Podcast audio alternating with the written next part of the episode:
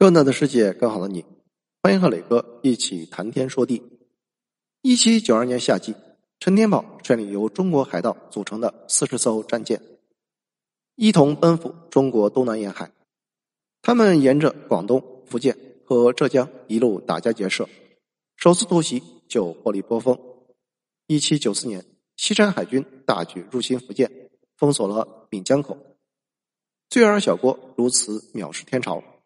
乾隆皇帝龙颜大怒，但是无可奈何，因为清朝水师的战斗力实在差，每一次都是损兵折将，围剿失败，可以说是说最狠的话，挨最狠的打。一七九五年，在清朝强硬的言论反击中，陈天宝升职为越南都督，相当于现在的上将军衔。一七九零年，乾隆皇帝退位，陈天宝认为中国朝局混乱，有机可乘。迅速调集战船七十六艘，分为前、中、后三支，由十二名总兵统辖，扑向广东沿海，封锁珠江口，洗劫往来商船。西山海军的主力战舰名为乌槽船，原为郑芝龙、郑成功父子在明朝广式战船的基础上改进而成。东亚新型战舰，船体高大，每艘船可载百余人。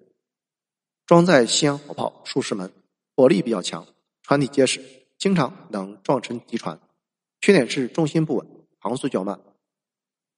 而清朝海军的主力战舰有同安船、赶增船和米艇等几种，每艘船只能装载几十人，载炮不过十门，船身高度较低，船体较为单薄，因此在海战中，西山乌槽船。可以很容易的用强火力和大吨位压制清军战船，横扫广东、福建、浙江沿海各地，进行烧杀抢掠，使中国沿海损失惨重。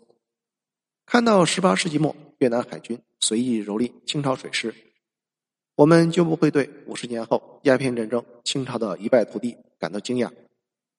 清朝的这个体系早已经腐烂，广州十三行正处于低谷期。行商接二连三倒闭，西山海军在此时来袭，真是雪上加霜。刚刚接任总商的潘有度，面对这些层出不穷的问题和自己无法解决的危机，不禁扪心自问：我们是不是趁自己还有点钱，金盆洗手，不干了？西山海军的此次抢劫，断断续续持续了将近一年，直到一七九七年才撤军。在这一年时间里，由于中国海军踊跃加入，西山侵华舰队后来高达数百艘，总兵力数万人。他们大多数不仅是中国人，而且是天地会成员，对于反清复明念念不忘，也对商船上的珍宝十分感兴趣。在十八到十九世纪的中国海外，有华人的地方就有天地会。天地会宗旨是反清复明，一直致力于推翻清朝统治，重建汉族政权。因此。只要有外来势力攻打清朝，天地会必然会来帮忙场子，人一多反而成为了主力。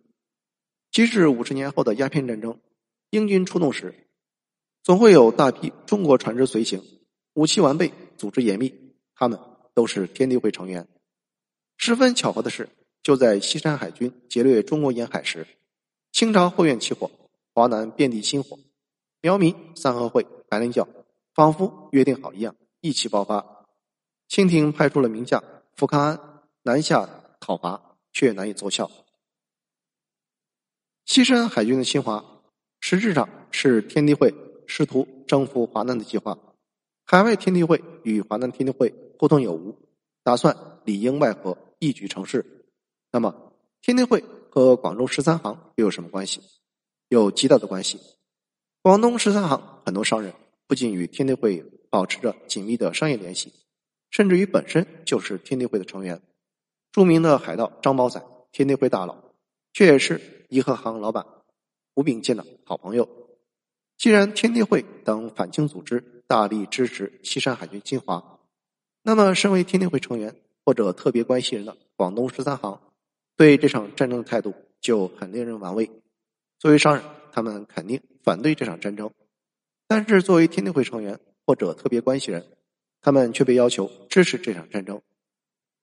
两派的立场高度对立，难以融合，这也就决定了广东十三行的商人在这场战争中的态度反复无常。显著的例证就是，一七八四年，英国东印度公司打算在珠江口击沉美国商船时，广州十三行异常紧张，赶紧公关广东政府，大事化了。但是面对这次西山海军来袭，事态更加严重，但是他们并没有果断行动，在纠结中，更多的选择了观望。他们既没有紧急攻关广东政府，也没有像后来鸦片战争那样资助清朝水师购买舰船、炮弹。那么，为什么广州十三行要铤而走险的与清廷非法组织走近？在整个清朝，从建立到灭亡，汉人的反清活动就从来没有停止过。在当时，但凡是民间有能力的汉人，都有推翻这个异族政权的想法，这已经成为了一种潮流。所以，整个清朝时期，秘密结社遍布全国，成为清朝的独特现象。推翻清朝的辛亥革命，秘密结社的民间会党功不可没。清朝当然明白民间隐藏着巨大的反清力量，所以将一百多万军队分散驻扎在全国各地。一八四零年以后，与西方列强的战争再激烈，宁愿失败，他们也不敢集中沿海的国家正规军去打外国人。只能从内地各个地方征调，因为清廷始终担心，一旦没有了国家军队的威慑，这些地方分分钟钟揭竿而起。谢谢收听，欢迎评论、点赞和转发。